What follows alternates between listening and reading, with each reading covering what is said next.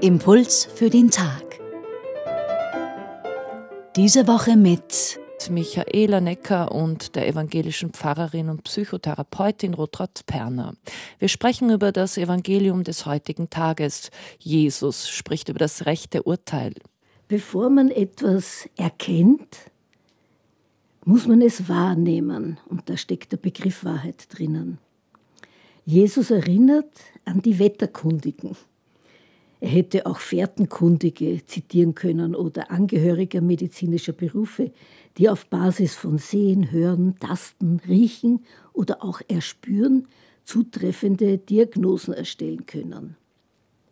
Ein Gewitter erahnt man aber nicht nur durch den Blick auf die Wolken oder, sofern sie überhaupt gegenwärtig sind, tieffliegende Schwalben, sondern durch das Erspüren der elektrischen Aufladung der Atmosphäre.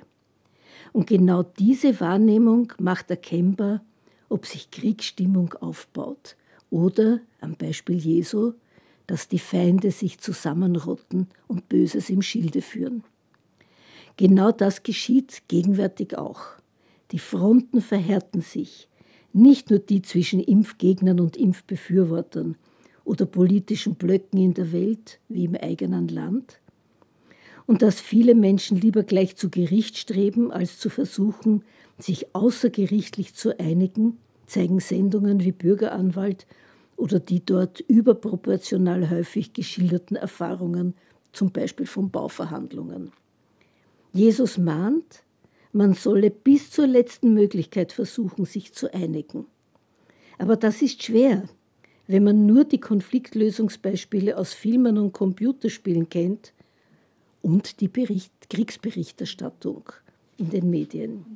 Ja, da wäre Deeskalation angebracht, anstatt sich von Kampfstimmungen anstecken zu lassen. Gegen Gewitter als Allmacht der Natur können wir wenig ausrichten, ohne uns nur an Schutz zu orientieren. Aber gegen menschengemachte Gewitterstimmungen in Beruf und Familie vor allem aber in der Politik und in der Gesellschaft, hätte Protest Sinn und Aussicht auf Erfolg. Er muss nur aggressionsfrei geschehen. Impuls für den Tag heute mit der evangelischen Pfarrerin Rutraut Perner. Wenn Sie die Bibelstelle von heute nachlesen wollen, sie steht im Lukas-Evangelium Kapitel 12, 54 bis 59. Einen Hinweis dazu gibt es auch auf unserer Website radioklassik.at. Dort können Sie diesen Impuls auch nachhören.